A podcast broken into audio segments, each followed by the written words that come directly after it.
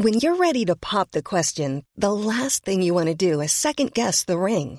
At Bluenile.com, you can design a one of a kind ring with the ease and convenience of shopping online. Choose your diamond and setting. When you find the one, you'll get it delivered right to your door. Go to Bluenile.com and use promo code LISTEN to get $50 off your purchase of $500 or more. That's code LISTEN at Bluenile.com for $50 off your purchase.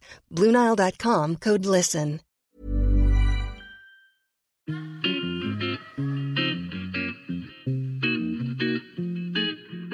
Salut les gars, je suis Anne-Laure Baratin et vous écoutez le podcast Genre de fille. Chaque semaine, je reçois une fille unique en son genre pour parler sans tabou de mission de vie, de galère, de déclic ou non, de féminin, de maternité ou pas, tout ça, tout ça. Par leur parcours, leur engagement et leur choix de vie, elles m'ont bluffé et j'ai à cœur de vous les faire découvrir. Je sais qu'elles vous inspireront. J'espère maintenant que leur parole vous permettra d'avancer, de choisir, de décider. Et maintenant, place à l'épisode du jour. Bonne écoute Cet épisode a été rendu possible grâce à Baratin, etc. Baratin, etc., c'est moi et mon agence de création Edito qui donne de la voix aux femmes. Alors, chères auditrices et auditeurs, n'oubliez pas, vous pouvez toujours laisser une note et un commentaire à Genre de mais le mieux reste de s'abonner pour être au courant de chaque sortie de nouvel épisode. Alors aujourd'hui, au micro de Genre de je reçois Amélie Chaléa. Alors Amélie, je l'ai connue sur Instagram, tout d'abord avec son compte The Very Good Mother. Et puis, il s'est passé des choses dans sa vie, elle va en parler pendant cet épisode. Dans tous les cas, ça fait partie des personnages sur Instagram, des personnes que je suis et qu'on a toujours un peu l'impression de connaître, même si ce n'est pas le cas. Et j'ai eu envie de lui poser des questions, notamment sur sa vie professionnelle, sur comment on organise sa vie professionnelle quand il se passe des événements aussi forts que la naissance d'un enfant très prématuré. Amélie Chaléa, c'est la personne sur Instagram qui arrive à se moquer d'elle-même parce que pendant un certain temps, elle ne postait que des photos d'elle en train d'allaiter sa fille. J'aime ce côté où elle ne se prend pas au sérieux, tout en étant assez engagée et en prenant la parole sur des sujets comme le racisme, comme les injonctions que se tapent les femmes à longueur de journée. Donc, je suis très heureuse de lui donner la parole et de pouvoir discuter de tout ça avec elle maintenant. Bonjour Amélie, je suis ravie de te recevoir au micro de Genre de Fille. Comment vas-tu aujourd'hui? Bonjour Anne-Laure. Écoute, bah, euh, ça va. Bah, déjà, merci de m'inviter sur ton podcast. Comment ça va aujourd'hui? Écoute, ça va. Ça va et je suis vraiment contente d'avoir ce moment avec toi euh, pour papeter ensemble, quoi. Oui, surtout qu'on a déjà bien commencé en amont. Euh, mais ça, les auditrices ne le savent pas. Et ce qui est très drôle aussi, c'est que en fait, moi, je précise ça pour ceux et celles qui nous écoutent, c'est que je t'ai rencontré dans la rue à Paris. Euh, c'était vers le métro Sentier où tu étais avec Hamza euh, et, nous, on allait rejoindre des copains dans un studio de musique et je t'ai croisé et je t'ai reconnu avec tes chaussures. je sais pas si tu te souviens, c'est des chaussures, euh, je crois que c'est des carrels. Enfin bon, bref. Et en fait, je ne sais plus, je me retourne et je dis à ma sœur, non mais attends, c'est Amélie Chaléa, là, je la reconnais avec les chaussures. Et j'étais là, si je vais la voir, elle va me prendre pour une tarée. Mais j'y suis quand même allée. Et écoute, euh, en 48 heures après, je te proposais de passer dans le podcast et tu m'as dit oui. Donc moi aussi, je suis super contente qu'on puisse euh, qu'on puisse discuter un peu de ta vie. Euh, alors, j'expliquais déjà en introduction, moi, je t'ai connue avec le compte The Very Good Mother. Il s'est passé beaucoup de choses entre-temps, euh, notamment à l'époque, tu étais encore euh, maman solo d'un petit garçon, mais qui n'est plus tellement petit maintenant. Tu as retrouvé, enfin, je ne sais pas si tu peux retrouver, mais tu as retrouvé l'amour. Et puis surtout, tu es tombée enceinte. Alors, moi, ça m'a marqué parce que c'est tombé en même temps que ma troisième grossesse. Donc, j'avais vraiment l'impression de mmh. vivre une vie en parallèle. Et puis, Sherazade est née de manière euh, très prématurée. Est-ce que tu veux nous raconter un petit peu, euh, parce que c'est bizarre, j'en parle un peu dans l'intro, mais je pense que c'est plus à toi de, raconter en quelques mots comment ça s'est passé. Et puis après, on parlera de, ta, de tout ce qui touche au professionnel, parce que c'est vraiment un domaine, moi, qui m'intéresse et que j'aimerais aborder avec toi. Tu viens de citer plein de trucs qui se sont passés, euh, effectivement, dans ma vie. Et en fait, c'est marrant parce que quand on raconte tout ça, on a l'impression qu'on parle d'un temps, tu sais, de 10 ans. Mais tout ça s'est passé en à peine euh, trois ans, tu vois, parce que Hamza, ça va faire, ça fait deux ans et demi qu'on est ensemble. Tout s'est un peu enchaîné. Donc, effectivement, avant de rencontrer Hamza, j'ai passé beaucoup d'années à être maman célibataire de Léonard, qui aujourd'hui a 12 ans et qui est en cinquième. Ah euh, donc, je l'ai eu assez jeune, hein, Léonard, je l'ai eu à 24 ans, euh, stagiaire. Euh, ouais, ouais. J'étais la stagiaire enceinte. ah, c'est génial. Et donc, je l'ai gardé. C'était vraiment, enfin, si tu veux, pour moi, ça a été une énorme motivation d'être mère célibataire pour vraiment construire ma carrière et bah, m'en sortir, quoi. Et puis, après pas mal d'années de mère célibataire et de relations, mais qui aboutissaient pas tellement sur euh, quelque chose de stable, puisque les, les messieurs que je rencontrais n'étaient pas tellement disposés à l'engagement. Ouais. Il y avait un petit sujet comme ça. Au bout d'un moment, je m'étais dit que tant pis, c'était pas très grave euh, de pas se remettre en couple et que finalement, c'était super, euh, que voilà, quoi, j'avais un beau job, une vie agréable agréable, je gagnais bien ma vie, euh, j'étais avec mon fils, on s'entendait hyper bien, j'étais dépendante de personne, je partais surfer euh, quand je voulais aller surfer. Enfin bon, bref, c'était super. Et puis, je suis tombée sur Hamza. Et puis, je suis tombée amoureuse d'Hamza. Donc, on s'est mis en couple assez rapidement. Et assez rapidement, je suis tombée enceinte, effectivement.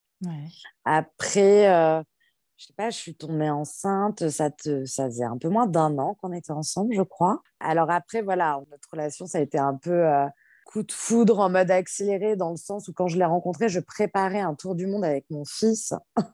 J'étais censée faire seule, donc ça m'arrangeait pas du tout de le rencontrer à ce moment-là. Mais bon, après, voilà, le cœur a ses raisons, que la raison ne connaît pas. Et euh, il se trouve qu'il a fait une partie du tour du monde avec nous, et c'est vrai que ça nous a beaucoup mis dans un mood famille très vite, parce que bah, très vite, il a rencontré mon fils, et très vite, on est partis tous les trois dans un contexte de voyage long et du coup, bah, fatalement, tu vois assez vite si, ça, si la cellule familiale euh, recomposée marche ou pas. Donc, ça, ça a super bien marché. Et puis, Hamza, il voulait absolument un enfant. Moi, c'était quelque chose que je voulais aussi, mais que j'avais aussi un peu abandonné parce que euh, ben, mes ex, c'était un des sujets bloquants, par exemple avec la personne avec qui j'étais avant qui ne voulait pas d'enfant. Donc, j'avais fait un peu une croix dessus en étant un peu triste, en me disant, bon, bah, tant pis, j'ai déjà un fils génial. Et puis, bon, vu que Hamza était, euh, pour lui, c'était très important de devenir papa, on a fini notre tour du monde. Bon, ça a été un peu rocambolesque parce qu'on est parti début 2020. Donc, je te laisse imaginer qu'avec le Covid, c'était un peu euh, spécial. On est resté bloqué un mois en Indonésie euh, parce que les frontières avaient fermé, etc. Mais on est rentré mi-avril 2020 et je suis tombée enceinte au moment où, où on est rentré en France. Et ça, c'était le début de l'histoire de Scheherazade. D'accord. Et donc, mmh. tu as accouché de manière très prématurée. Tu étais enceinte de six mois, c'est ça, quand Scheherazade est née? Ouais, moi même. En fait, si tu veux, je suis tombée enceinte et tout se passait bien. Enfin, il n'y avait pas de d'alerte, j'étais pas à risque, puisque tu sais, tu peux, euh, ton gynéco, euh, souvent, il peut diagnostiquer des risques euh, d'accouchement prématuré. bon, bah moi, j'étais pas du tout identifiée comme, comme une grossesse à risque. On était en plein Covid et très vite, j'ai dit à mon travail que j'étais enceinte, donc très vite, j'ai fait du télétravail full-time, avant même que tout le monde fasse du télétravail full-time. Précurseuse, précurseuse. Ouais, voilà, c'est ça. pour, euh, pour prendre aucun risque. Et puis parce que voilà, j'étais dans une boîte qui était tu vois, hyper euh, compréhensif, assez moderne, etc. Donc, on ne peut pas dire que j'étais épuisée à prendre le métro 45 fois par jour et, tu sais, être dans un rythme effréné. Bon, après, c'est beaucoup parce que j'étais dans une boîte où on bosse beaucoup, mais physiquement, on ne peut pas dire que c'était épuisant. Et puis, euh, ce qui s'est passé, c'est que on a fait la deuxième écho donc l'écho des quatre mois, quatre mois et demi, mi-septembre 2020. Et puis tout allait bien, c'était un vendredi, c'était le vendredi 11 septembre même, plus précisément. Et donc on nous a annoncé que c'était une fille, je qu'on pressentait. On nous a dit que tout allait bien. Et le soir même, on devait partir à Lyon pour le baptême de mon filleul et on a demandé à la personne faisant l'écho s'il n'y avait pas de problème de prendre la voiture pour aller jusqu'à Lyon. Elle nous a dit qu'il n'y avait pas a priori de problème si on partait pas en 4L dans le désert. Quoi. Donc, bah, on allait à Lyon et puis bah, deux jours, euh, donc on partait à Lyon pour un week-end. Euh, j'étais à 4 mois et demi de grossesse, plus précisément à 22 semaines, sachant qu'une grossesse, ça dure 41 semaines normalement. Donc j'étais quasiment à la moitié, quoi. Et puis au bout du deuxième jour, en sortant de l'église, euh, euh, je me suis mise à faire une hémorragie, à perdre beaucoup de sang. Donc, j'étais hospitalisée en urgence. Puis, moi, au début, je n'ai pas trop compris ce qui se passait. Enfin, si, j'avais très peur, je pleurais beaucoup, j'avais très mal, je commençais à avoir des contractions, mais ça me semblait complètement surréaliste. Donc, je disais au docteur, bah, donnez-moi un médicament. Puis, euh, je prendrai un train demain pour rentrer à Paris, c'est pas grave. Là, ils m'ont expliqué que c'est pas exactement ce qui était en train de se passer et que j'allais rester hospitalisée euh, jusqu'à nouvel ordre et alité puisque je faisais une hémorragie interne, que mon bébé avait 22 semaines, euh, que si l'hémorragie continuait, ils devaient enlever le bébé de mon ventre pour me sauver moi et que s'ils enlevaient le bébé avant 24 semaines, et eh ben, ils ne pouvaient pas le réanimer parce que les réanimations des bébés, ça commence en France à 24 semaines ou à 500 grammes. Enfin bon, bref, elle faisait moins de 500 grammes. Donc, j'étais alitée en grossesse pato. Ça fait beaucoup hein, à intégrer euh, comme information. Ouais. Ah bah là, en quelques minutes, ta vie bascule. Enfin, euh, mmh. Tu vois, tu es descendu en week-end à Lyon, tu as un taf, ta vie à Paris, tu vois, tu as toute ta vie, puis tout d'un coup, ça bascule et là, tu es dans une chambre d'hôpital de, euh, je sais pas, 10 mètres carrés pendant un mois au lit en perdant du sang tous les jours. Et on te dit, voilà, on compte les heures et les jours pour passer petit à petit, chaque jour, euh, chaque heure qui passe, c'est une heure gagnée pour que ton bébé survive, quoi. Et accessoirement que toi aussi, mais tu vois, c'est particulier, ouais. Et donc, on a tenu un, pour répondre à ta question, on a tenu un mois en grossesse pato. Hamza a arrêté de bosser et reste avec moi. Et ça, c'est très, très important de le dire parce que sans lui, je n'aurais pas tenu. Et c'est très important de pouvoir laisser les pères ou les coparents, en tout cas, euh, vivre ce genre d'épreuve avec euh, le parent enceinte. Et donc, on a tenu un mois et à 26 semaines, le travail a recommencé. Et là, il a fallu accoucher en urgence, entre guillemets. Même ça faisait un mois que j'étais déjà à l'hôpital. Mais tu avais réussi quand même à dépasser ce cap fatidique des 24 semaines. C'est-à-dire, ouais. ouais. On a réussi à dépasser le cap des 24 semaines. Donc, c'était une immense victoire. Mais bon, après, quand tu passes le cap des 24 semaines où tu dis, ah là, c'est gagné, mon bébé va être petit, mais va survivre, là, tu découvres la prématurité. C'est-à-dire que là, les gens du service commencent à t'expliquer c'est quoi la prématurité. Il y a différentes étapes parce qu'en fait, même si tu passes les 24 semaines, avant 28 semaines, c'est de l'extrême prématurité. Ça veut dire que l'ensemble des organes de ton bébé ne sont pas développés, prêts à fonctionner en dehors du ventre de la maman et il se peut que son cerveau soit pas assez développé, les poumons ne sont pas assez développés, le, cœur non plus. Et donc, les chances de survie sont pas du tout de 100%. Donc déjà, c'est pas du tout sûr, même si tu passes les 24 semaines, que ton bébé survive. Et ensuite, si tu as tout l'enjeu des séquelles aussi, parce que quand bien même il, survivrait, un accouchement extrême prématuré, souvent, est à l'origine de séquelles. ça veut dire potentiellement des handicaps moteurs ou mentaux. Et ça, euh, est-ce qu'assez rapidement, on te parle de statistiques? Est-ce qu'en gros, les médecins te disent déjà, euh, il y a une chance sur deux pour que ton enfant euh, survive, ou il y a peu de chances qu'elle ait des dommages cérébraux, ou le temps le dira Est-ce qu'assez rapidement, tu te retrouves un peu avec des données précises, ou en gros, il faut juste attendre et être patient? En fait, ils ne donnent pas de données chiffrées mais je pense que c'est volontaire. Je pense pas que c'est qu'ils les ont pas, parce qu'il y a des, plein d'études, hein. donc ils savent très bien ce qu'ils font. Parce que je pense que quand ils te communiquent les infos, ils font en sorte de te mettre dans un état d'esprit où tu te projettes dans du positif à tout prix. Donc ils ne te mentent pas, ils te disent la vérité, ils te disent avant 24 semaines, on ne réanime pas. Après 24 semaines, voilà ce qu'on va faire. On va faire cette piqûre. On va réanimer. On va utiliser telle machine. On va utiliser tel médicament. L'objectif, c'est qu'il se passe ça. Nous, on est là pour vous accompagner. On est avec vous. Une fois que la respiration, ça mieux, on se concentrera là-dessus. Hein.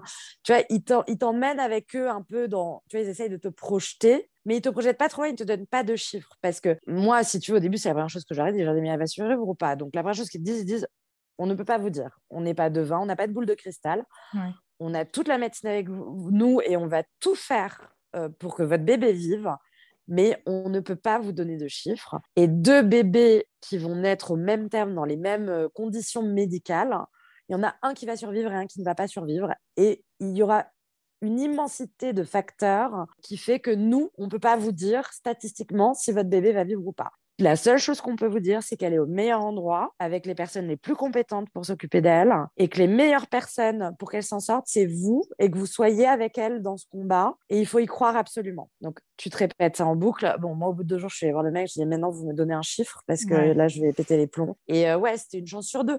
D'accord. C'est pas du tout de la méchanceté de ma part. J'aimerais qu'on passe, en fait, euh, je pense que tout ce qui est rapport à l'hôpital, etc., les personnes qui veulent écouter euh, ton histoire, tu la racontes super bien au micro de Clémentine euh, sur le podcast Bliss. Et euh, donc, moi, c'est un, podcast que j'ai déjà écouté et que j'invite vraiment en tout cas pour découvrir ton histoire en détail sur tout ce qui s'est passé mm. à l'hôpital, le combat de Sherazade, quand toi, tu es sorti de l'hôpital et après, mm. Sherazade est resté quand même un, bout de temps en néonat, je crois que c'est ça, le, bon terme? Ouais. Absolument, ouais. Et moi, j'aimerais savoir en fait, en fait, à quel moment, comment ça s'est passé avec ton entreprise? Comment toi, il y a un moment, tu t'es dit, en gros, ma priorité, euh, évidemment, bah, c'est mon bébé. Mais à, quel moment, en fait, j'imagine qu'il y a quand même forcément un moment où tu te dis, euh, bon, quand est-ce que je retourne travailler euh, Tu vois, comment ça se passe, en fait, pour les parents qui ont des enfants, voilà, qui naissent de manière prématurée, pour retourner travailler? Comment ça se passe avec l'employeur? C'est une question un peu complexe. Je, pense qu'il y a autant de vérité qu'il y a de personnes et d'entreprises surtout, parce que tu as plein d'entreprises différentes. Moi, j'avais la chance quand même euh, de travailler euh, chez L'Oréal et L'Oréal, c'est quand même une boîte qui accompagne beaucoup ses employés sur le congé mat, sur toutes les questions de maternité. Tu vois, quand tu travailles chez L'Oréal, ça fait quand même 12 ans que j'y travaille, bah, j'ai une super mutuelle, par exemple.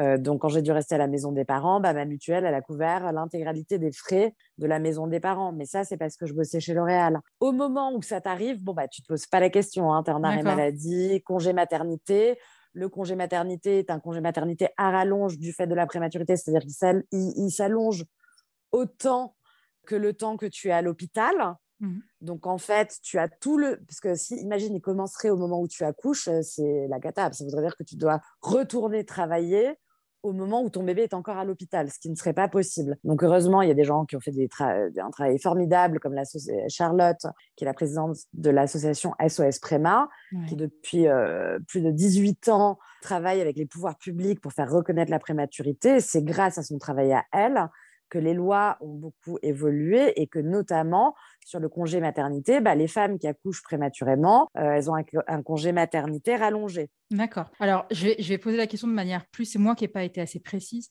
Comment toi, Amélie, comment tu abordes aujourd'hui ta vie professionnelle après avoir vécu cette naissance euh, compliquée? Et c'est moi à l'hôpital bon, bah, c'est sûr que ça, ça, remet pas mal de choses en question, dans le sens où, au-delà du congé maternité à rallonge, un enfant prématuré derrière, ça a besoin de beaucoup de suivi. Ma fille, elle va être suivie jusqu'à ses 7 ans, tu vois? Donc, euh, ça veut dire que là, en moyenne, je sais pas, euh, par exemple, cette semaine, euh, on a eu quatre rendez-vous dans la semaine hein, médicaux. Il y a des semaines où il y en a un, il y a des semaines où il n'y en a pas. Mais ce que je veux dire, c'est qu'il y en a au moins allez, 3 à 4 par mois, ce qui n'est pas rien, tu vois. Surtout qu'à chaque fois, émotionnellement, c'est impliquant parce que tu te demandes, bon, bah, est-ce qu'on va m'annoncer qu'elle a un handicap ou pas? Même si l'idée, c'est d'être dans un état d'esprit hyper positif et se dire qu'on a de la chance d'être très bien suivi en France et que c'est plus un accompagnement qu'autre chose. Donc, il y a cette question de la présence euh, auprès de ton enfant, tu vois. Moi, je sais que mon fils, j'ai eu à 24 ans, j'ai construit ma carrière.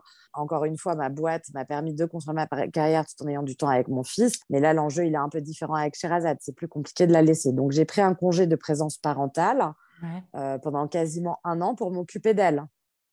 Euh, ça veut dire que c'est moi qui l'ai amenée au rendez-vous. Ça veut dire que toute la journée, j'étais avec elle pour la stimuler, parce qu'il y a un vrai enjeu sur les enfants prématurés, à les stimuler euh, sur le développement psychomoteur, la parole, l'alimentation, pour qu'elle prenne du poids, etc. La reprise du travail, pour moi, ça a été une libération quelque part, parce que j'ai toujours été quelqu'un qui a beaucoup travaillé et qui a besoin de projets personnels, euh, mais du coup professionnels, si tu veux, pour m'épanouir. Enfin, jusqu'à maintenant, c'était des projets professionnels pour m'épanouir. Euh, je suis quelqu'un d'assez actif. Maintenant, la question, c'était plus est-ce que je reviens dans une grosse boîte en salariat ou pas? Sachant que pendant ce congé maternité où je me suis beaucoup occupée de Sherazade, eh ben, j'ai de plus en plus pris la parole sur les réseaux sociaux je suis devenue un peu euh, bah, influenceuse, quoi. Ah bah, justement, maintenant, tu, tu, devances mes questions. J'ai bien envie qu'on parle des réseaux sociaux. Comment toi, tu gères ça? Et donc, moi, je te suis forcément sur Instagram. Comment tu gères la place que ça prend dans ta vie? C'est-à-dire que maintenant, tu as quand même, je ne sais pas si on peut parler d'une notion de communauté, mais si tu as quand même une grosse communauté. Et donc, ça veut dire que tu dois gérer aussi des personnes qui ne sont pas forcément d'accord avec toi. Alors, je ne sais pas, je vois souvent parler de, pas que sur ton compte, du terme des haters, je ne sais pas comment on dit, haters. C'est quoi? C'est des gens, en gros, qui vont venir euh, t'enquiquiner et te dire que ce que tu dis, c'est de la. Tu vois, je... comment tu gères ça? Est-ce que tu en as beaucoup? Euh, ça... Comment tu fais pour pas que ça te pollue euh, trop le cerveau, en fait? Ouais, c'est une très bonne question. C'est un sujet, je trouve, qui est important sur les réseaux sociaux aujourd'hui. Euh, parce qu'en en fait, ça se rattache à, tu vois, tous les sujets de harcèlement, etc., auxquels pas mal de, de, jeunes, notamment, peuvent être confrontés, parce que c'est des choses qui peuvent prendre des ampleurs assez énormes sur, sur des ados, tu vois, par exemple, ou sur des groupes d'enfants ou d'ados où ça peut vraiment aller loin. Bon, moi, euh, je suis quand même une femme de 37 ans euh, qui a fait 12 ans de communication. Donc, euh, si tu veux me recevoir des, messages de haters qui me disent que ce que je dis c'est con ou des choses comme ça, ça me touche moyen en fait, parce que je prends beaucoup de recul aussi par rapport aux réseaux sociaux, même si je suis présente tous les jours et que ça me tient à cœur d'y être présente parce que je peux aborder des sujets justement qui me paraissent importants à la fois en parlant bah, de sujets sociaux, de féminisme, de lutte contre le racisme, de choses comme ça, et aussi euh, faire des partenariats avec des marques, parler de sujets un peu plus frivoles, etc. Je pense que pour répondre à ta question, il faut aussi que je raconte d'où vient ma communauté, parce qu'aujourd'hui, j'ai un peu plus de 60 000 personnes qui me suivent, mais elle s'est construite petit à petit. Si tu veux, au début, j'avais créé The Very Good Mother, qui était un compte où euh, je créais des mèmes un peu marrants pour euh, justement démonter les injonctions faites aux mères ça, toutes les questions liées à la maternité, ça me passionne depuis longtemps. Euh, mais bon, c'était un peu à visage couvert parce que c'était pas moi qui me mettais en avant. Euh, mais ça m'a permis déjà d'avoir une communauté de mamans, tu vois assez fidèle. Ensuite, quand il m'est arrivé ce qui m'est arrivé avec l'hospitalisation, bah, j'avais un peu de mal à continuer à faire des vannes. je te cache pas. Que je... Tu vois, pourtant, le compte, il me manque. Euh, tous les jours, je me dis, oh là là, il y aurait vraiment un truc à faire là avec The Very Good Mother. Mais bon, là, c'est une autre question. En ce moment, je suis débordée par la vie, donc j'ai pas le temps. Mais au moment de l'hospitalisation, bah, j'ai arrêté The Very Good Mother et j'ai plus pris la parole de manière plus personnelle sur ce qui nous arrivait avec Scheherazade parce que c'était un moyen pour moi de naviguer le moment. Ça me faisait du bien de, d'écrire en fait dessus et de raconter ce qu'était ma vie enfermée entre quatre murs euh, auprès de mon enfant, quoi. Qu'est-ce qui s'est passé? Il s'est passé aussi que j'ai pris énormément d'abonnés suite à un événement malheureux où je me suis fait agresser et j'arrivais pas à porter plainte et j'ai fait un post Instagram. Ce post Instagram a fait le buzz, comme on dit euh, plus communément. Je me suis retrouvée avec un post qui a fait 700 000 likes. J'ai c'était assez surréaliste. À la fois, j'étais heureuse de me sentir soutenue et ça a débloqué la situation puisque j'ai pu porter plainte. Et, ça a soulevé, si tu veux, un sujet qui m'a dépassé. Enfin, ça a soulevé le sujet du dépôt de plainte en France. En France, une, une femme qui est victime de violence bah, c'est compliqué euh, de, porter plainte parce que tu peux pas faire des pré-plaintes en ligne. En fait, il faut aller faire la queue. bref, je vais pas revenir en détail là-dessus, mais j'ai réussi à obtenir un rendez-vous pour porter plainte et voilà. Mais si tu veux, je me suis retrouvée avec beaucoup de gens sur mon compte. Quand tu te retrouves avec beaucoup de gens sur ton compte tout d'un coup et que tu fais les news, entre guillemets, l'actualité, tu te retrouves un peu avec du tout venant. Là où euh, mes 20 000 abonnés avant ça, c'était vraiment des mamans. Euh, bon, ben voilà, je parlais de maternité. Et, si tu veux, c'était assez en lien avec ma ligne éditoriale. Là, je me suis retrouvée avec beaucoup de gens d'un coup. Alors, la majorité des gens étaient extrêmement bienveillants. Mmh. Tu dois avoir 99% des gens qui étaient bienveillants, soutenants, etc. Et tu as 1% de gens, bah, je me suis tapé des commentaires de masculinistes en mode encore une féministe qui ouvre sa gueule parce qu'elle s'en est pris une, mais voilà comment on règle les trucs ah. entre mecs. Et ben voilà, tu veux faire la maline, tu veux l'égalité homme-femme, et ben tu es contente, tu as ton compte. Donc, je suis là, bah, OK. Et le deuxième type, c'est euh, beaucoup, beaucoup de messages racistes parce que bah, sur mon compte, tu vois vite que ma fille s'appelle Sherazade, que mon mec s'appelle Hamza, mmh qu'on est une famille recomposée multiculturelle et que euh, je prends souvent la parole pour lutter contre le racisme. Tu expliquais qu'à un moment, justement, quand tu as pris la parole euh, Enfin, il me semble, ouais, quand tu, disais, euh, bon, bah, tu n'étais pas d'accord avec ce que disait Zemmour, que tu avais euh, as perdu des followers à cause de ça, non? Il y a pas ah, Bien sûr, le nombre de messages n'est pas important, mais souvent, parfois, je l'expose parce que je trouve ça important aussi de montrer que ça existe sur Instagram et pour montrer que l'extrême droite est très, très bien organisée sur les réseaux sociaux. Euh, tu vois, ils font des raids et tout, enfin, c'est un vrai délire.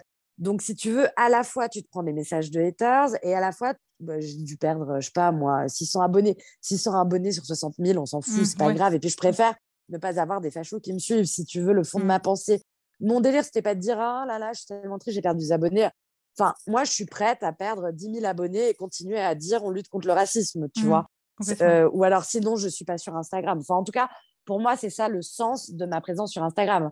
C'est-à-dire, je raconte ma vie euh, de maman, de femme aujourd'hui dans ma famille recomposée multiculturelle. Et c'est une certaine vision de la vie. Je ne dis pas que j'ai raison euh, et que je suis Dieu, tu vois, très loin de là. mais je dis que chacun a le droit d'exister et que moi, je passe pas mon temps à aller insulter d'autres gens et que les gens qui viennent insulter des gens qui ont juste des prises de position antiracistes ou juste citoyennes en disant bah, ce serait peut-être pas mal d'aller voter étant donné qu'on est en démocratie. Donc euh, peut-être exercer votre droit de vote sans dire pour qui voter, encore une fois. Bien sûr. Mais en, appelant à faire barrage à l'extrême droite, bon, tu te fais insulter. Bon, bah voilà, oui, effectivement, il y a ça, c'est les haters, c'est un truc à gérer sur les réseaux sociaux. Maintenant, est-ce que c'est le prix à payer? J'ai pas envie de dire ça, mais si tu veux, euh, euh, oui, c'est un peu le game. Je pourrais aussi décider de ne plus parler de ça pour être plus lisse et pour euh, ne pas me prendre ce type de message, par exemple. Et toi, et toi, qui avais, toi qui as commencé avec The Very Good Mother, donc c'était maintenant, c'était quoi? C'était il y a, 4-5 ans? Non? Je sais pas, je me rends pas compte. Il y a 5 ans, je pense. Est-ce que tu vois une évolution, toi, dans, le, dans les rapports que tu as avec les gens sur Instagram? Est-ce que souvent on le voit aussi sur Instagram, pas mal de personnes qui prennent la parole en disant euh, euh, de toute façon euh, que tu as aussi cette, espèce de, complexe de pureté militante, tu vois, d'être toujours, il faut être la parfaite féministe, il faut être la... Alors oui, oui, je vois ce que tu veux dire. Oui, ça a évolué, mais moi un peu dans l'autre sens. Enfin, c'est-à-dire que moi, je prends le parti de me dire que je ne suis pas une pure militante, mais que je veux militer parce que c'est mon droit.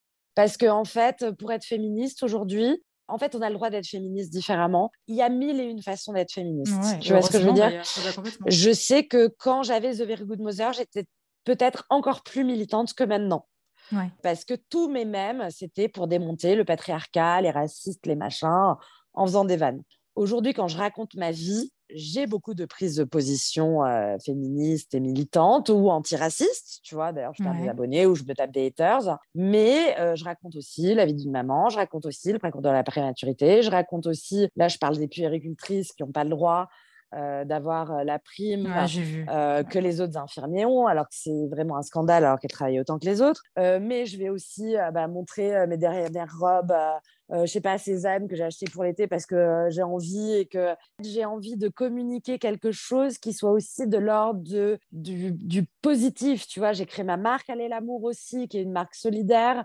Mais l'idée, c'est de balancer de l'amour et du positif, de prendre sous ce prisme-là. Parce que je me suis rendu compte que c'était épuisant d'être militant tout le temps et que ça, ça arrivait presque parfois à me miner. Et encore, hein, moi, je faisais du militantisme de pipi Je veux dire, quand tu suis des comptes comme Fiona Schmidt, comme Lorraine Bastide ou comme euh, nous toutes, enfin, tu vois, toutes ces femmes qui luttent contre des féminicides, qui sont très, très engagées, qui, qui sont militantes H24, que j'admire énormément et qui me nourrissent énormément. À la fois, je suis hyper admirative, mais il y a deux points. Un, c'est épuisant psychologiquement parce qu'elles se prennent des sauts de vomi dans la tête en permanence, parce que, encore une fois, les masculinistes et les racistes sont très bien organisés sur les réseaux sociaux. Deuxièmement, c'est un travail qui n'est pas très reconnu et pas payé du tout tu vois? Mmh. Donc, c'est un sujet aussi, je trouve. Oui, complètement. Mais mmh.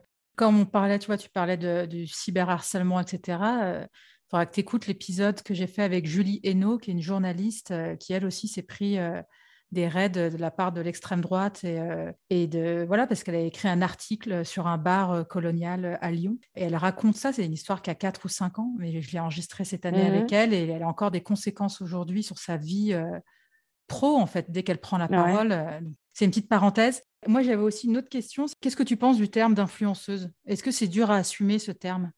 Oui, alors c'est la grande question. On dit influenceuse ou est-ce dit, est qu'on dit créatrice de contenu digital ou est-ce qu'on dit euh, Qu'est-ce que tu veux que je dise? Ouais, bah, je suis influenceuse, c'est comme ça qu'on dit. Non, enfin, moi, j'ai pas de problème et je trouve ça intéressant justement d'aller sur un peu une redéfinition du terme. Si tu veux, pour moi, L'influence, allez, être influenceuse, c'est un truc qui existe depuis la nuit des temps. Hein. C'est juste que là, on parle d'Instagram. C'est un terme qu'on associe beaucoup euh, aujourd'hui, le, terme d'influenceuse à la télé-réalité.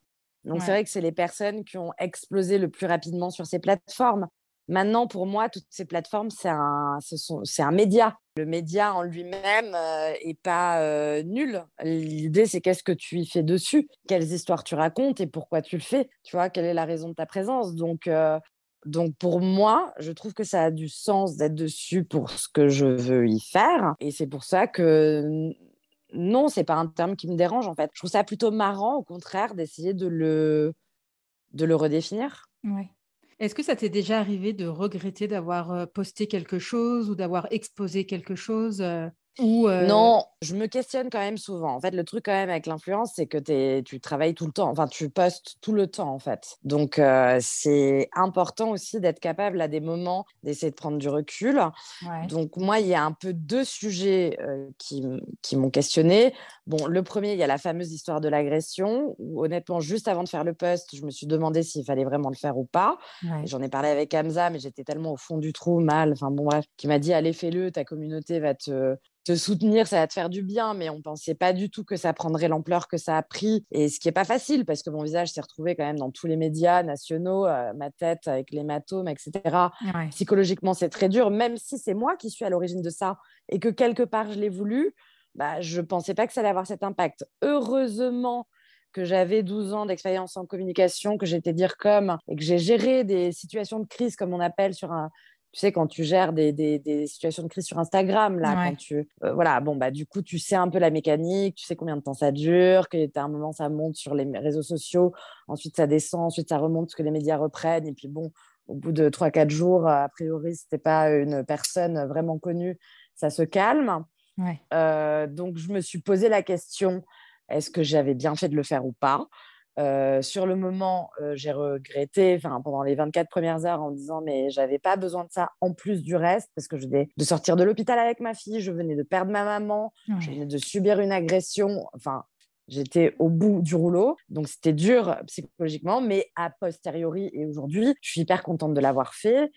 aussi parce que ça, bah, ça a débloqué ma situation personnelle pour que je porte plainte, mais surtout, ça a mis en lumière le sujet du dépôt de plainte pour toutes les personnes qui essayent de porter plainte pour violence en France. Euh, donc, je suis contente que ça ait permis de mettre en lumière d'autres histoires que la mienne.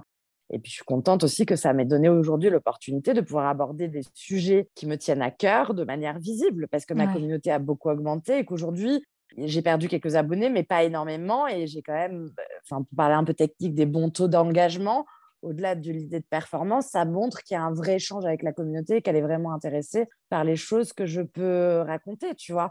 Et très concrètement, euh, et bah, le peu de dommages et intérêts que l'agresseur a dû payer, puisqu'il a été jugé entre-temps, je l'ai reversé à une association qui vient en aide aux femmes victimes de violences. Tu vois, donc bah, voilà, le poste, par exemple, il a peut-être permis ça aussi quelque part, donc je ne regrette pas. Et le deuxième sujet, je me pose beaucoup la question sur le fait de montrer mes enfants.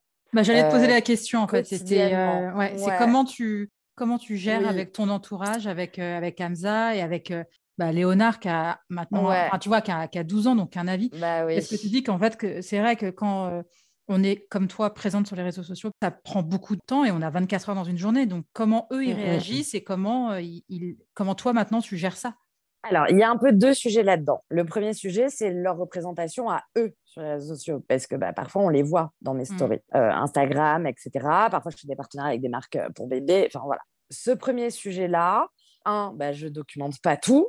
Il y a quand même des moments où je déconnecte complètement et euh, tu vois, je suis pas euh, Chris Jenner, quoi. Je suis pas en train de. Ne va pas. Si tout va bien, Sherazade ne deviendra pas Kim Kardashian. C'est pas mon objectif.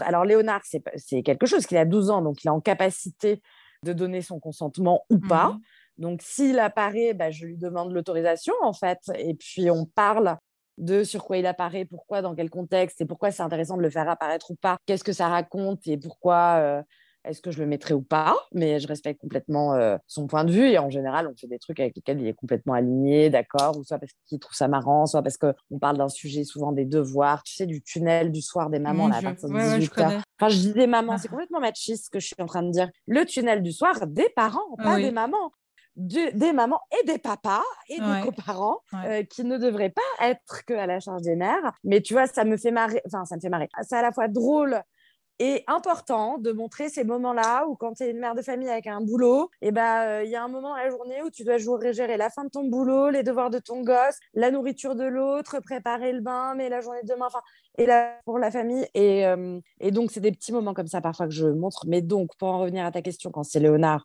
euh, bah, il me dit s'il est d'accord ou pas. Pour Sherazade, il se trouve qu'elle est encore petite. Pour l'instant, qu'elle n'a pas de vie sociale, entre guillemets, qu'elle n'est pas soit en crèche, soit à l'école. Euh, je trouve ça plus facile de la montrer. Je la montre pas non plus à longueur de temps. C'est toujours des moments un peu choisis et je la montre beaucoup pour raconter le parcours.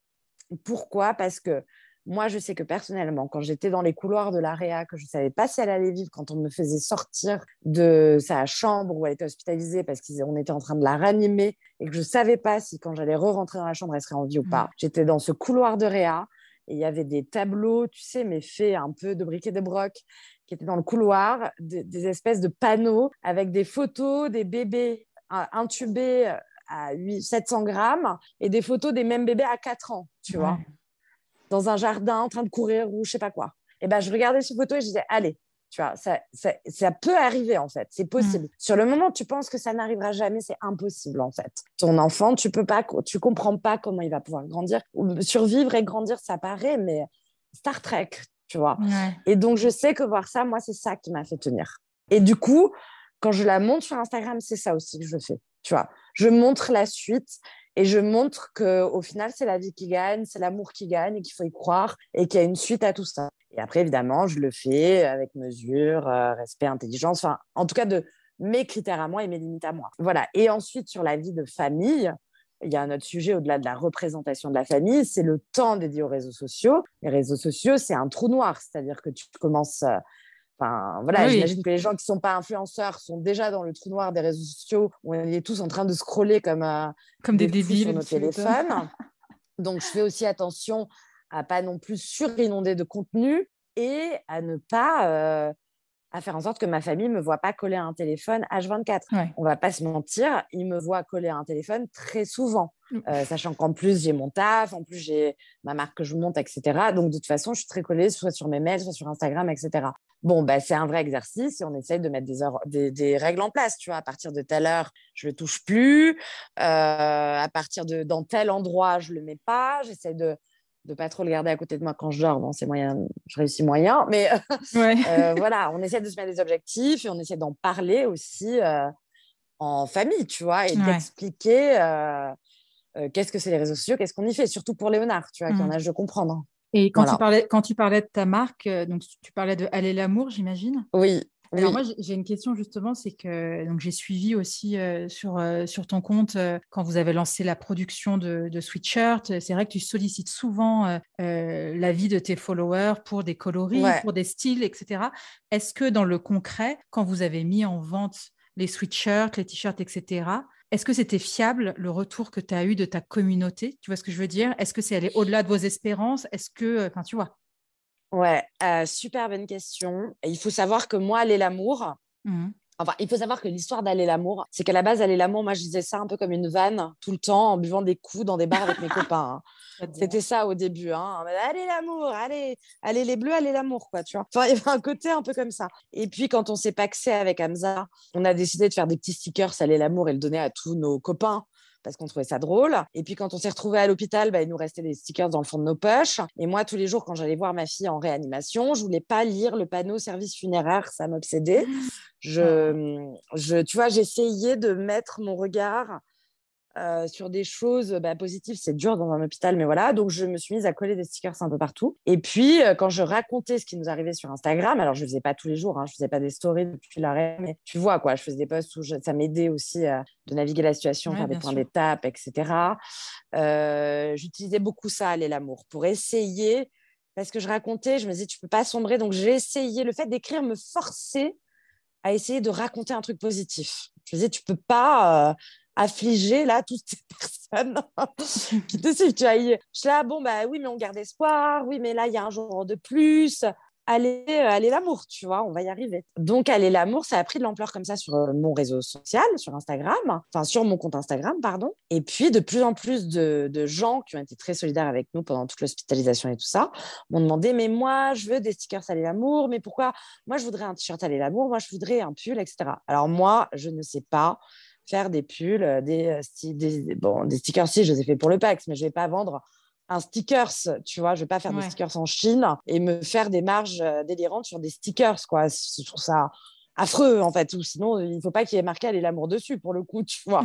c'est pas la logique. Donc, je voulais faire un truc pas nul. Je voulais pas aller prendre des t-shirts à deux balles en Chine, coller un logo Allez l'amour dessus, le vendre 30 balles et et me faire, bah voilà, tu calcules la marge, ça aurait fait beaucoup d'argent. Euh, donc, au-delà du fait que je ne savais pas le faire, je voulais faire quelque chose un peu avec des règles. Attention, hein, je ne dis pas que produire en Chine, c'est tout le temps mal. Parfois, il vaut mieux produire en Chine avec des usines suivies, etc., que dans certains ateliers à Paris. Donc, bref, après, on ne va pas rentrer dans les débats de l'industrie textile. Mais ce que je voulais dire, c'est que je n'y connaissais rien, que je voulais le faire, que par ailleurs, je n'avais pas énormément de temps parce que j'avais déjà Instagram qui m'occupait beaucoup, ma fille, etc., et puis que je sortais dans les traumatismes, et que je voulais apprendre à faire quelque chose de responsable, mais que je ne savais pas le faire. Donc, j'ai décidé de faire des collabs. Ça veut dire qu'à chaque fois, je m'associe avec une marque qui fait déjà des produits, sachant qu'aujourd'hui, Aller l'amour, le concept, c'est des objets qui donnent de l'amour. Aller l'amour, c'est pour tous ceux qui croient que l'amour fait vivre. Donc l'idée, c'est d'éditer des objets, des choses qui donnent de l'amour. Donc on a commencé par des suites, euh, des t-shirts, mais demain, ça peut être, je dis n'importe quoi, un bracelet, ça peut être un panier, ça peut être de la vaisselle, ça peut être des carnets, ça peut être un paillasson. Enfin, je te dis n'importe quoi, tu vois. C'est vraiment... Euh, très malléable. Et surtout, le concept, c'est que c'est une marque solidaire, donc il y aura toujours 10% des bénéfices qui seront reversés à une asso. C'est très important pour moi. Et notamment, bah, la première, c'était SOS Préma, parce que c'est l'asso qui nous a aidés, nous, pendant notre hospitalisation, qui n'était pas très connue. Donc voilà, c'est notre moyen de, redonner un peu ce qu'on a reçu pendant l'épreuve. Et si tu veux, le fait de m'associer avec ces gens, euh, donc d'abord UP Family et ensuite euh, Meuf Paris, qui sont des marques engagées, UP Family sont engagés sur l'éco-responsabilité. Ils font des suites éco-responsables en matière recyclée, en coton recyclé, avec du PET recyclé, c'est-à-dire qu'il y a l'équivalent de 15 bouteilles en plastique recyclé. Il y a 10 000 litres d'eau économisés par suite. C'est une super qualité. La coupe est canon. C'est produit en France. Moi, je me suis dit, là, on le fait ensemble. Comme ça, j'apprends comment on fait, en fait, euh, de manière un peu humble. Et eux, ça les aide à se faire connaître aussi. Et le moyen d'utiliser Instagram, pourquoi est-ce qu'on a utilisé Instagram? Effectivement, ça a permis de faire des sondages, de dire, ah ben voilà, on hésite entre tel coupe et tel coupe. Parce qu'encore une fois, moi, je ne suis pas DA, je ne suis pas euh, créatrice de mode à la base, tu vois? Donc, euh, l'idée, c'est aussi de co-construire ça avec la communauté. Euh, parce que j'ai envie que ça résonne, même si moi, j'ai quand même mes goûts. Donc, si tu veux, je leur propose, je, laisse pas le choix sur tout. J'ai quand même une idée de ce que moi, j'aime porter, de ce que moi, j'aime. Mais j'aime bien qu'on soit plusieurs à réfléchir au projet, parce que je trouve que le collaboratif est toujours source d'innovation et de mieux. Très important d'être ouvert aux autres et de ne pas penser qu'on est plus intelligent que tout le monde. Bref, euh, oui, on a demandé sur des coloris, des tailles, euh, même des niveaux de prix. Euh, bon, après, il y a ce qui est rationnel aussi, parce que les gens veulent toujours payer moins cher et avoir une super qualité, sauf que quand tu fais de l'éco-responsabilité, du, de, hum, un truc responsable et solidaire, tu es obligé de mettre un prix élevé. ou sinon, pour le coup, tu vas produire dans des, des trucs qui ne sont pas forcément clean. C'est pour ça que c'est moins cher tu vois, la fast fashion, etc. Et donc, oui, les sondages sur Instagram, ça nous a beaucoup aidé. Après, il faut prendre du recul. Euh, souvent, euh, les gens sur Instagram, ils ont envie de tout acheter. Puis après, quand tu mets le prix, euh, évidemment, il y a plein de gens qui auraient voulu se l'acheter, mais qui n'ont pas les moyens. Mmh. Mais par ailleurs, moi, j'étais hyper surprise parce que le premier drop avec UP, on en a vendu beaucoup. On s'était mis, on s'était dit, allez, si on en vend 200, franchement, c'est génial. Tu vois, c'est la première fois. Moi, j'arrive, je suis pas dans la mode. UP, c'était une jeune marque canon, mais bon, voilà, jeune marque, quoi. Donc, on se dit, on en vend 200, ce serait génial. 500, ce serait le rêve. On se met un objectif à 500, ce serait la folie, tu vois. Et on s'était dit, on assure 500 pour Noël, parce qu'on avait lancé le truc en octobre ou novembre, je sais plus. bon, bah, on en a vendu 500 en 24 heures. Ah, c'est fou. C'est, ouais, c'est... Oui, comme là, c'est allé au-delà de, de, tes espérances. Mais ça a été bien au-delà. On a vendu quasiment le double. Après, on a laissé ouvert le truc trois semaines. Et donc, c'est génial parce que ça nous a permis de, d'avoir vraiment de l'argent pour SOS Prémal. Moi, ça m'a permis de récupérer mes billes pour réinvestir derrière dans une deuxième collection. Mmh. Et ensuite, là, je vais réinvestir dans une troisième collection. Je vais sortir des paniers.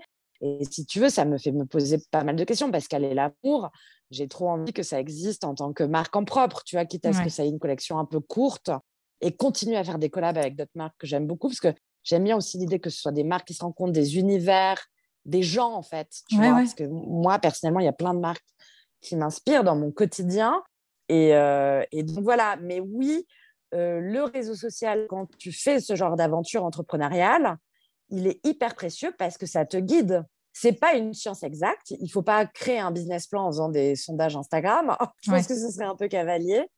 Mais en le prenant avec du recul, c'est des de bons indicateurs et ça te permet de sentir les choses. Tu vois, moi, j'allais sortir un panier là que j'adorais. Bon, bah, j'ai fait un sondage, je me suis rendu compte que non, il la communauté préférait complètement un autre modèle, mais que j'aimais bien aussi. Donc, ça me permet aussi, aussi de me sentir moins seule parce qu'en fait, quand tu es toute seule à faire ta marque, moi, il n'y a personne. Enfin, j'ai même pas de stagiaire, j'ai personne. Tu vois, c'est moi, mes petites mains. Le matin, je me lève à 7h15, je lève mon fils, je fais le petit-déj et je me mets sur mes carnets, j'essaie de faire des croquis, j'essaie de faire des tableaux Excel et je pose des questions à moi-même de quel design je vais faire. Donc, la communauté, ça t'aide aussi mmh. à cheminer, à avancer, à prendre des décisions. Et évidemment, tes partenaires, quand tu fais des collaborations, et ça, c'est le truc très précieux, au-delà de la fierté que j'ai d'avoir collaboré avec UP Family et Meuf, parce que je suis trop fière des collections et de prendre de gens qui sont de vrais entrepreneurs, qui ont créé leur boîte. Euh, il y a, pour Meuf, tu vois, ça fait plusieurs années, des vrais cartons et qui m'ont vraiment euh, conseillé, appris plein de choses, quoi. Amélie, je vois que l'heure tourne. Je crois que tu es en train d'exploser de, ah, la durée. Non, non, mais c'est t'inquiète pas. Je suis beaucoup trop bavarde, pardon. Non, c'est hyper intéressant. tu rigoles, c'est hyper intéressant. Mais on va passer aux petites questions de la fin. Euh, D'accord. Qu'est-ce qui t'anime? Bah, j'ai envie de te dire l'amour, hein, parce que là, elle est l'amour, euh, évidemment. euh, elle est l'amour, mais dans une conception de liberté et d'ouverture, parce que pour moi, elle est l'amour, c'est pas que des histoires d'amour euh, amoureux, tu vois je suis fascinée par les histoires d'amour, alors que ce soit les rencontres amoureuses, que ce soit les gens qui se séparent mais qui se remettent ensemble, que ce soit les gens qui se séparent mais qui se séparent bien en fait et qui continuent à rester potes, ça, ça me fascine, je suis très très admirative. Que ce soit des jeunes ados qui vont oser faire leur coming out, que ce soit des histoires familiales aussi, où tu, tu as pu avoir des ruptures où ça se retrouve, ou des histoires de couples multiculturels, ou voilà. Euh, toutes ces histoires d'amour, elles me fascinent. D'ailleurs, je me pose beaucoup la question de créer un podcast, Aller l'amour, qui raconterait mille et une histoires d'amour euh, comme ça, parce que c'est ça qui me donne de la force, tu vois, et de, euh, comment dire, de l'espoir, tu vois. Je suis encore tombée il y a pas longtemps sur un article d'une nana militante d'extrême droite qui est tombée amoureuse bah, d'un réfugié, quoi. Mais maintenant, ils ont mmh. une famille avec des enfants. Mmh. Ça, c'est aller l'amour, je peux dire. Là, les gosses, aller l'amour, quoi. On y va et, puis, ça peut être autre chose. Ça peut être aussi quelqu'un qui tombe en amour de Dieu et qui devient prêtre ou bonne sœur, tu vois? Bah, c'est aller l'amour aussi quelque part. Et j'ai envie de montrer un panel, mais très, très différent de plein d'histoires d'amour qui, à un moment, ont fait basculer une vie, tu vois, mmh. et ont, permis de surmonter un obstacle. Ou... Voilà, un peu comme nous avec Sherazade, tu vois? c'est notre amour pour elle qui nous a permis mmh. bah, qu'elle vive et puis qu'elle a aussi redéfini l'amour entre nous avec mmh. Hamza dans notre famille et, ensuite dans la société. quoi. Qu'est-ce qui te met en colère ou peut t'agacer? Oh là là, plein de choses. Moi, je me mets trop en colère. Euh, l'injustice, c'est un peu vague, euh, mais euh, ce qui me met en colère, ce sont les gens qui ne sont pas ouverts aux autres et qui, enfin, qui se referment sur eux-mêmes et sur ce qu'ils connaissent, qui sont pas curieux de l'inconnu. Donc évidemment, le racisme me met très très en colère puisque c'est l'exemple euh, absolu de ça. Euh, mais voilà, c'est quelqu'un qui juge sans connaître, tu vois, dira, euh, pareil, quand on me dit, ah bah t'es une bobo, machin, oui, bon, bah par ailleurs, je revendique pas mal le bobo, si ça me permet de pas être une grosse fâcheuse, je préfère, mais, mais ce truc de, de l'entre-soi, l'entre-soi, c'est nul, quoi, vraiment, mmh. j'aime pas.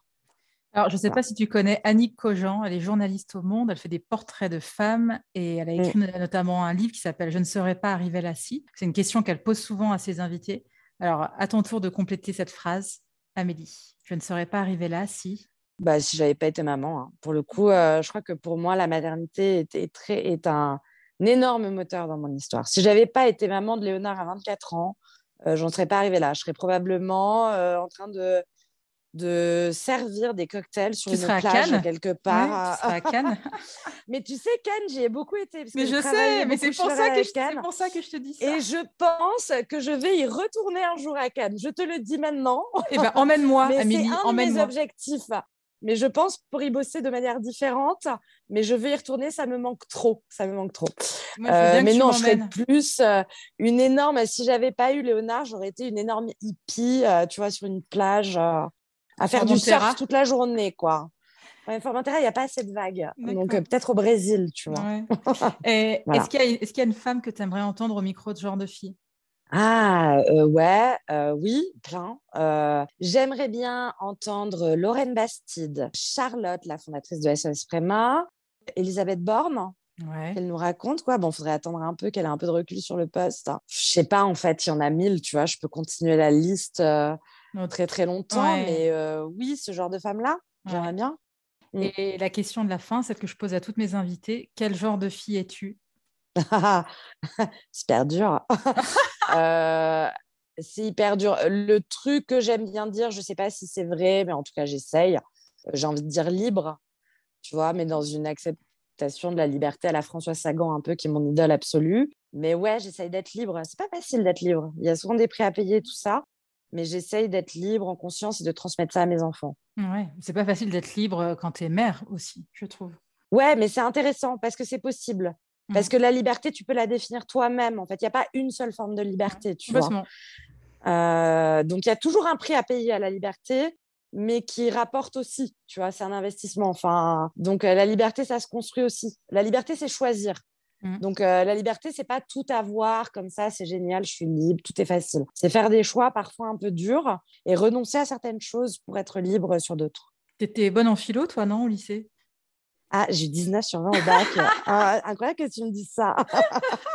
Ma passion. merci beaucoup, Amélie. Merci beaucoup pour, bah, euh, ton récit. Merci à toi. Merci, Anna. C'était un vrai plaisir. Pardon, j'étais très bavarde, mais c'était euh, trop un plaisir d'être à ton micro. Au revoir. Au revoir. Merci d'avoir écouté cet épisode. J'espère qu'il vous a plu. Si c'est le cas, partagez-le autour de vous et sur les réseaux sociaux. N'hésitez pas non plus à laisser un avis positif à propos de Genre de Filles sur vos applications de podcast. Pour ne rien manquer de Genre de Filles, suivez-moi à Anne-Laure Baratin sur Instagram. Si vous avez des compliments, des critiques ou des réflexions, n'hésitez pas. Merci à Marvin Marchand pour la musique du générique. Bonne semaine et à très vite. Salut